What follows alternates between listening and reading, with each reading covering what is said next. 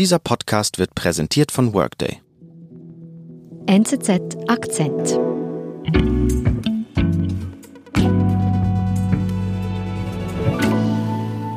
Die UNO und China. Das sind jetzt nicht gerade die einfachsten Themen, um in Form einer Geschichte einen Podcast draus zu machen. Und genau deshalb habe ich diese Folge ausgesucht. Wir wiederholen bis zum 7. Januar persönliche Highlights der letzten Monate. Und vor dieser Folge hatte ich echt großen Respekt. Und alle, die damals dachten, ah nee, zu kompliziert, äh, die haben jetzt eine zweite Chance. Viel zu lernen. Viel Spaß. Patrick, schön bist du im Studio. Danke, dass ich da bin. Ja. Du warst kürzlich in Genf. Wieso? Ich bin nach Genf gefahren, weil ich habe seit längerem immer wieder gehört, dass es einen größeren chinesischen Einfluss gibt in der UNO. Das waren so kleine Putzlestücke, die ich nicht einordnen konnte und dann sagte ich mir in Genf, der große UNO-Standort, da will ich mit Leuten reden und das herausfinden. China versucht beinahe unbemerkt, die UNO nach seinen Vorstellungen umzuformen. Wie genau, das wollte Patrick Zoll herausfinden. Gut, damit wir verstehen können, was du herausgefunden hast, Patrick, wo müssen wir da beginnen? Da müssen wir ein bisschen die Geschichte der UNO anschauen. Die UNO ist jetzt ja 75 Jahre alt und bei der Gründung hat ganz stark natürlich die USA mitgespielt, mhm. gerade nach dem Zweiten Weltkrieg. Und die USA war dann eigentlich fast bis heute die treibende Kraft. Sie hat Allianzen geschmiedet, sie hat Mehrheiten gefunden und diese Rolle geht zurück, insbesondere seit Donald Trump in den USA an der Macht ist. Die USA ist aus verschiedenen Unterorganisationen ausgetreten mhm. und parallel dazu gibt es eine Veränderung in China.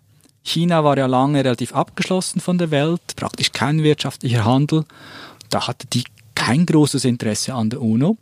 Heute ist das anders. China ist integriert in die Welt und sieht den Nutzen von dieser Organisation und will da auch mitreden. Wo zeigt sich das so exemplarisch, dass China jetzt mitsprechen will?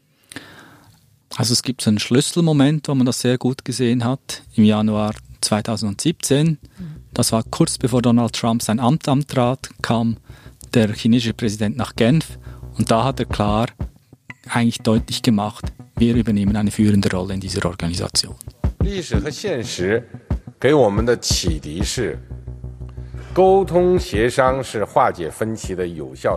Was sagt Xi in dieser Rede genau? Es ist eine extrem gut gemachte Rede. Es ist eine Rede, die könnte auch äh, Frau Merkel oder Herr Macron halten. Es geht um Multilateralismus, es geht darum, dass man Probleme gemeinsam löst. We should advance democracy in international relations and reject dominance by just one or several countries. Er sagt, wie wichtig die UNO sei. Er spricht sich auch dafür aus, dass es freien Handel gibt. Also alles Losungen, die man eigentlich aus einer westlichen liberalen Sicht sagen kann.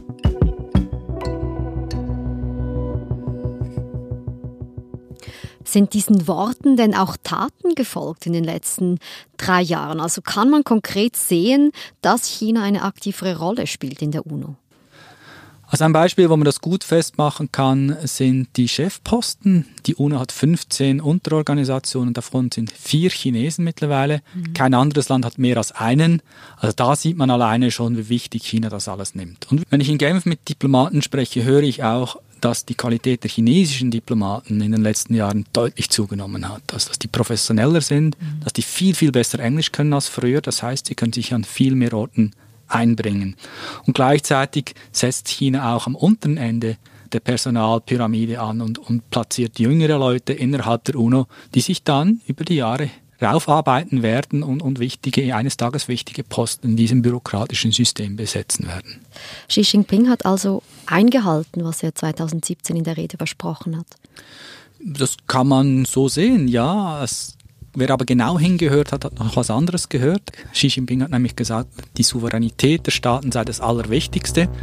The essence of sovereign equality is that the sovereignty and dignity of all countries must be respected. Their internal affairs allow no interference and they have the right. Was heißt das? Das heißt auch, dass man sich gegenseitig nicht reinredet. Und das ist auch etwas, was die Rolle oder die Politik der Chinesen in der UNO sehr prägt. Mhm. Jetzt kann man trotzdem sagen, es ist ja gut, wenn sich eine Großmacht bei der UNO engagiert, anstelle von einem Alleingang. Absolut, das ist natürlich etwas Positives. Also es wäre schlecht, wenn die zweitgrößte Weltwirtschaft, eines der mächtigsten Länder der UNO, den Rücken kehren würde. Und das sieht man ja am Beispiel USA. Das ist auch nicht gut für die UNO, wenn die sich zurückziehen. Wo liegt denn das Problem? Das Problem liegt darin, dass China viele Grundwerte der UNO nicht teilt. Dass zum Beispiel Menschenrechte in China nicht das bedeuten wie bei uns und diese sind ja auch in den Grunddokumenten der UNO festgeschrieben. Das gehört zur DNA oder zum Betriebssystem der UNO, wenn man so will. Und mit dem wachsenden Einfluss sind die in Gefahr. China beginnt, dieses Betriebssystem umzuschreiben, genau.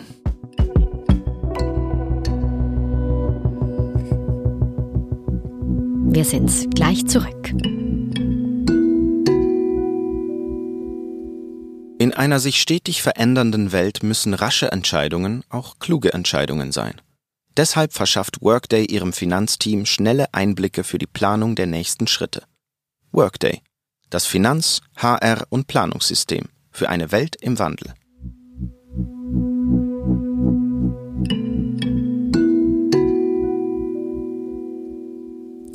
China baut das Betriebssystem der UNO um. Das klingt enorm komplex. Was heißt das konkret? Ich glaube, am deutlichsten sieht man das im Bereich der Menschenrechte, weil da einfach, was sich China darunter vorstellt was sich die UNO traditionell darunter vorstellt, das ist komplett was anderes. Mhm. Kleines Beispiel, Redefreiheit. Das ist ein Menschenrecht, das es gibt. In China existiert das de facto eigentlich nicht. Darum ist hier der Konflikt am offensichtlichsten. Und wie gelingt China hier Einfluss zu nehmen? Nehmen wir das Organ des Menschenrechtsrats. Äh, der wurde 2006 gegründet. Dort müssen alle Länder immer wieder, wenn man so will, antraben und Rechenschaft ablegen, wie sie mhm. sich im Bereich der Menschenrechte verhalten, also auch die Schweiz. Mhm. Und so muss man hinstehen und sagen, wir machen das und man wird kritisiert von anderen Ländern. Das, so funktioniert dieses Organ. Und da wird China ja regelmäßig kritisiert. China ist dort selbstverständlich auch an der Reihe, wie, wie, wie andere auch. Je nach Konvention alle zwei, drei Jahre muss auch China da hinstehen und sagen, um was es geht. Ja, und China wird dann häufig äh, sehr explizit kritisiert. Und wo beginnt jetzt hier China Einfluss zu nehmen? Also man hat den Eindruck, dass relativ lange China eher so im Abwehrmodus war, äh, einfach versuchte, diese Kritik der entgegenzuwirken. Aber jetzt vor zwei Jahren hat China zum allerersten Mal eine eigene Resolution eingebracht, also das heißt einen eigenen Text vorgeschlagen, den man verabschieden soll. Mhm. Und der hat den schönen blumigen Titel Förderung von gegenseitig nützlicher Kooperation in Sachen Menschenrechte. Mhm. Klingt schön. Es klingt schön, ja. Ähm, und, und wenn man nicht weiß, was dahinter steht, dann, dann klingt es auch sehr unschuldig. Die Sache ist, mit dieser gegenseitig nützlichen Kooperation will China eigentlich sagen, ja, wenn du mich kritisierst, ist das für mich ja nicht nützlich. Also das machen wir nicht. Wir machen nur noch Sachen, wir sprechen ein bisschen darüber und im Rahmen der fast absoluten Souveränität sagt China dann, nein, ihr redet uns nicht rein. Wir reden aber euch auch nicht rein. Also es schwächt so die UNO, obwohl es eigentlich mitarbeitet. Aber jetzt ist das einfach primär China, die das so handhaben. Können Sie da wirklich an diesen Werten tatsächlich schrauben? Ja, China ist natürlich nicht allein. Also vielen anderen Staaten kommt das ganz gelegen. Also manch anderes autoritäres Regime auf dieser Welt, denen ist es noch so recht, wenn ihnen die UNO nicht reinredet. Äh, denen ist es noch so recht, wenn man wegschaut bei Menschenrechten. Da, da findet China sehr schnell und sehr einfach Verbündete. Wie funktioniert das tatsächlich, dass die UNO in diesem Sinne dann durch China geschwächt wird, dass sie dann eben die Menschenrechte, wie wir sie verstehen, nicht mehr durchsetzen kann? Also China kann das natürlich schon nicht im Alleingang machen. Die UNO ist die Summe ihrer Mitgliedsländer. China muss Allianzen finden. Die findet es zum Teil bei Ländern, die gleicher Meinung sind. Die findet es aber zum Teil bei Ländern, die finanziell abhängig sind. Also da schafft es China immer wieder, Mehrheiten zu finden. Und die demokratischen Länder sind dann in Minderheiten. Und so werden dann die eigentlich festgeschriebenen Regeln der UNO verwässert oder geändert. Wo wird dieser Einfluss Chinas sonst noch ganz konkret spürbar äh, innerhalb der UNO? Bleiben wir beim Menschenrechtsrat, da gibt es ein Gremium, dort sitzen fünf Botschafter drin und die machen eine Vorselektion der sogenannten Special Rapporteurs. Das sind Experten, die Menschenrechtsverletzungen in der ganzen Welt untersuchen, mit einem klaren Auftrag. Und da redet jetzt China mit, wer das machen soll. Also wenn es darum geht, bei der Meinungsfreiheit zu untersuchen, auch in China, da redet China mit, wer das machen soll. Und mhm. das hat natürlich einen ganz starken Einfluss.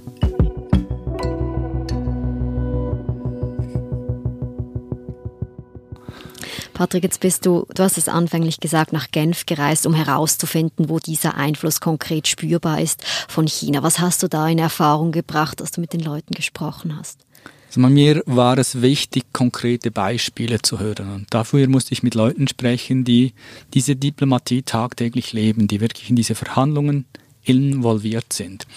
Ich habe es dann geschafft, über Kontakte, einige Kontakte zu finden und habe auch bei vielen auch schon sehr schnell gespürt, das ist ein Thema, das sie beschäftigt. Dieser chinesische Einfluss, den, den spüren sie, den sehen sie zum Teil in Verhandlungen, wenn die Chinesen mit riesigen Delegationen auffahren und sie wollen eigentlich darüber sprechen, aber nicht öffentlich. Was heißt das nicht öffentlich? Also sie wollen einfach nicht, dass man ihre Aussagen mit ihrem Namen oder mit ihrem Land in Verbindung bringen kann. Weil da herrscht eine große Angst, dass es Druck geben könnte von China. Bei vielen Leuten ist es nicht persönlich, sondern eben ein Botschafter ist ja ein Repräsentant seines Landes, der fürchtet sich mehr davon, dass sein Land Probleme kriegt, dass China Druck machen würde auf ein Land. Das kann in einem ganz anderen Bereich sein. Es könnte sein, dass irgendwann ein Freihandelsabkommen schwierig wird. Und NGOs, so kleinere Organisationen, dort wird es dann auch ein bisschen persönlicher oder die haben Angst, dass sie dann nicht mehr in Gebäude reingelassen werden. Aber eigentlich haben alle Angst vor Druck, vor, vor China, ja. Auf was läuft das hinaus? Also es ist wirklich interessant, dass China nicht die UNO per se zu zerstören versucht. Also es, es, bleibt ja dabei, es arbeitet mit. Aber man kann wahrscheinlich davon ausgehen, wenn es keinen Gegendruck gibt, dass die UNO zwar immer noch dieser Glasplast hat, die blaue Flagge oben weht, mhm. aber dass die Werte, für die sie steht, ganz anders werden, dass sie nicht mehr wirklich weltweit sich dafür einsetzt, dass Menschenrechte hochgehalten werden, sondern dass es ein Forum ist von relativ autoritären Staaten, dass der Macht der Staaten viel größer wird gegenüber Individuen. Was ist dein bleibender Eindruck nach deinem Besuch in Genf, nach deiner Recherche? Also die UNO ist ja ein Spiegel der Welt, wenn man so will. Und der erwachsene chinesische Einfluss, den sieht man an ganz vielen Orten, vor allem ganz stark auch im wirtschaftlichen Bereich. Und es ist eigentlich ganz einfach. Also westliche Demokratien müssen sich überlegen, will man da Gegendruck geben oder will man dem einfach zuschauen. Ohne Gegendruck kann China sehr, sehr weit gehen.